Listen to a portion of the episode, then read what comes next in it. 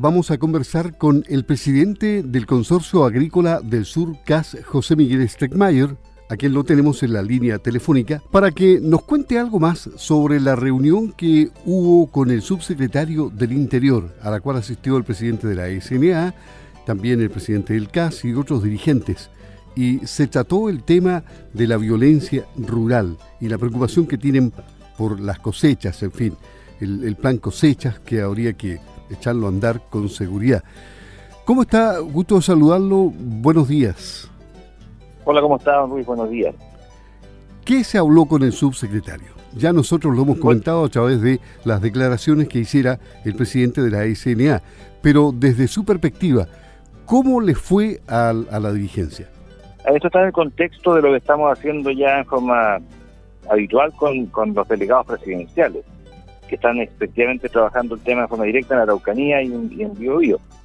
Eh, y estábamos con algunos temas complejos ahí, por ejemplo, plan cosecha, y queríamos tratarlo directamente con su secretario, y aquí él está a cargo exactamente de ese programa, eh, comandando, digamos, a los delegados presidenciales. El plan cosecha que se hizo el año pasado fue exitoso. Efectivamente logramos cosechar en Araucanía eh, con algunos sobresaltos, pero en general se, logró, digamos, terminar la cosecha sin mayores problemas. Y esperamos que eso se repite este año, pero con algunos con algunas mejoras, por ejemplo, que tengamos más personal y más equipamiento. Y eso lamentablemente no lo apreciamos tan claramente en esta reunión. Nosotros eh, sabemos que este año puede ser complejo desde el punto de de la cosecha y obviamente requerimos entonces más apoyo de personal de carabineros o de PDI y también, por supuesto, equipamiento, vehículos que están hoy día, muchos de ellos en pana. Entonces, era uno de nuestros temas. Y el segundo tema importante que queríamos conversar con el subsecretario es lo que tiene que ver con el avance del conflicto a otros territorios. Estamos aquí en Biobío, en la provincia de Biobío, con muchos atentados ya en zonas que están muy lejanas a las comunidades. Hemos tenido atentados más cercanos a Ñubles que a Mayeco, por ejemplo. El último fue aquí en el Salto del Laja prácticamente.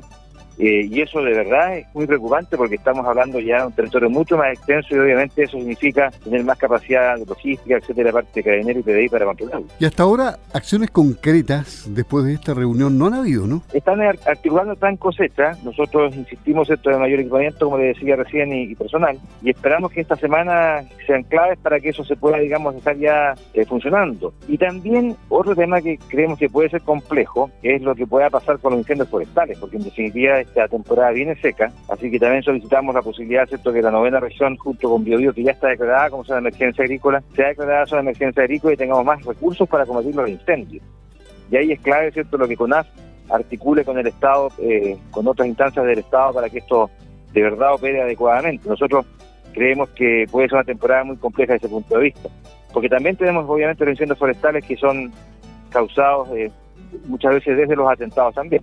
Claro, y, el año pasado fue un año difícil, ¿se espera entonces peor? Claro, porque estamos con eh, esta tendencia de alza, de aumento estadístico en cuanto a atentados, por un lado, y la sequía. Entonces se, van juntando factores ahí muy complejos, porque una, sequía fuerte en la zona de la Araucanía va a significar más material seco en, los campos, en los bosques, y eso hace, lógicamente, mayores riesgos de incendios con este incremento de atentados, lógicamente se genera ahí un ambiente bastante complejo.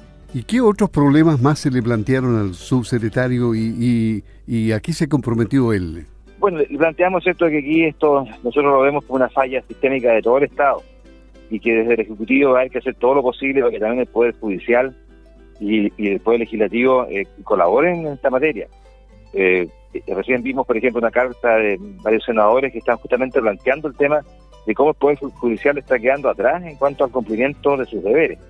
Eh, lo vimos ya en varios casos, partiendo por lo de Trayen, cierto funcionario que está directamente involucrado con armamento de guerra, después la situación de Jorge Buenchullán, varios casos en que el Poder Judicial definitivamente eh, no está cumpliendo el objetivo que es justamente, por un lado, cierto resguardar eh, el orden público, ayudando a, las autoridades de carabineros y de la PDI, y por otro lado, cumpliendo también con, el, con la los procesos adecuados para poder generar, digamos, la, la de esta gente que, que está hoy prácticamente toda eh, operando en los campos. y de aquí gente detenida es poca y la gente que se ha detenido y ha logrado carabineros detenerla incluso infraganti, están liberados a los pocos días.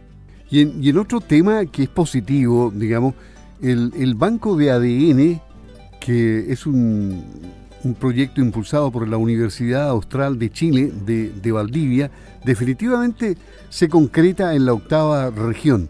Eh, ese banco de ADN animal va a favorecer a pequeños agricultores o productores ganaderos, son más de 500.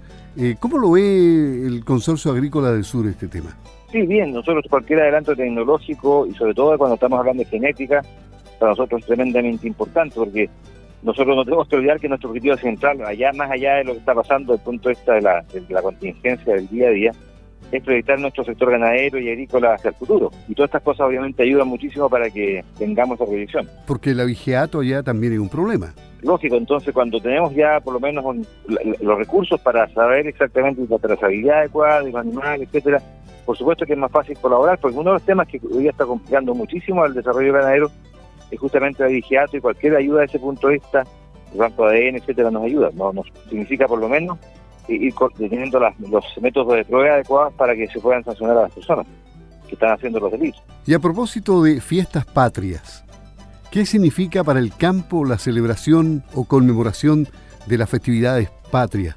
¿Y de qué manera se espera que, que se desarrolle toda esta actividad durante estos días? Bueno, las tradiciones de nuestras fiestas patrias, de nuestro baile nacional, todo lo que es el rodeo, todo lo que tiene que ver con los chilenos nace del campo. El campo ha sido efectivamente el origen de nuestras tradiciones y nosotros somos los más eh, interesados en que estos, estas tradiciones se mantengan, perduren en el tiempo y, demuestren cierto a toda la ciudadanía lo que es nuestra nacionalidad, nuestro origen y, nuestro destino en cierto modo también, porque nuestro destino sigue siendo fuertemente agropecuario.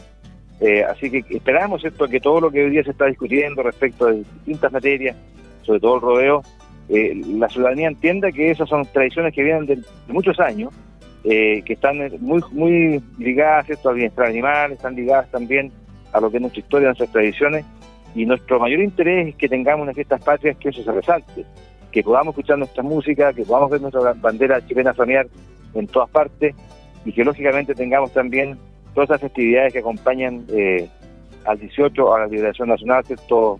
como país eh, que, hoy día es independiente, ¿cierto? y tenemos una, una, posibilidad de proyectarnos en tanto, por supuesto, todos los actores se alineen y vean el pasado como importante para así proyectar el futuro. Si nosotros no, no vamos hacia el pasado, no miramos lo que pasó antes y no rescatamos todas esas tradiciones, por supuesto el futuro se ve complicado.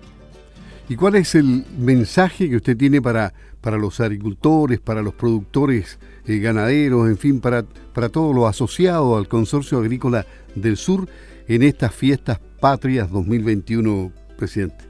más que nada, cierto que son las fiestas patrias tal vez más importantes de estos últimos años, porque eh, estamos mostrando, cierto, desde nuestra mirada agrícola, desde nuestra mirada campesina, lo que somos. Y nosotros no podemos dejarnos pasar a llevar, cierto, respecto a nuestras tradiciones, como decía recién. Así que creo que con mayor fuerza, con mayor responsabilidad y con mayor entereza, los agricultores deben mostrar lo que son, deben ser orgullosos de lo que hacen y deben estar dispuestos, cierto, a que siempre seamos actores importantes para el futuro de Chile. Y desde las fiestas patrias se proyecta eso, porque justamente es tan simbólica la fecha en, todo sentido, eh, en que generamos de ahí ¿cierto? nuestra nacionalidad, nuestra condición de república, eh, y también queremos que eso se mantenga en los términos que, la conocemos. No queremos nosotros tener hoy día eh, grandes cambios desde ese punto de vista, solo modernidad, solo Estado mucho más, más activo, más moderno, más, más efectivo, pero que nuestra patria, nuestro, nuestro país mantenga esas hermosas tradiciones que hasta el día de hoy nos identifican tremendamente. Le agradecemos al presidente del Consorcio Agrícola del Sur conversar con Campo al Día de Radio Sago. Que tenga una feliz fiestas patrias. ¿eh? Igualmente, don Luis, que lo pasen muy bien. Un abrazo a todos los agricultores y agricultoras, que tengamos una festividad como Dios manda y que seamos orgullosos de nuestros tigres. Eso siempre tenemos que tenerlo en primer lugar y puesto en el corazón.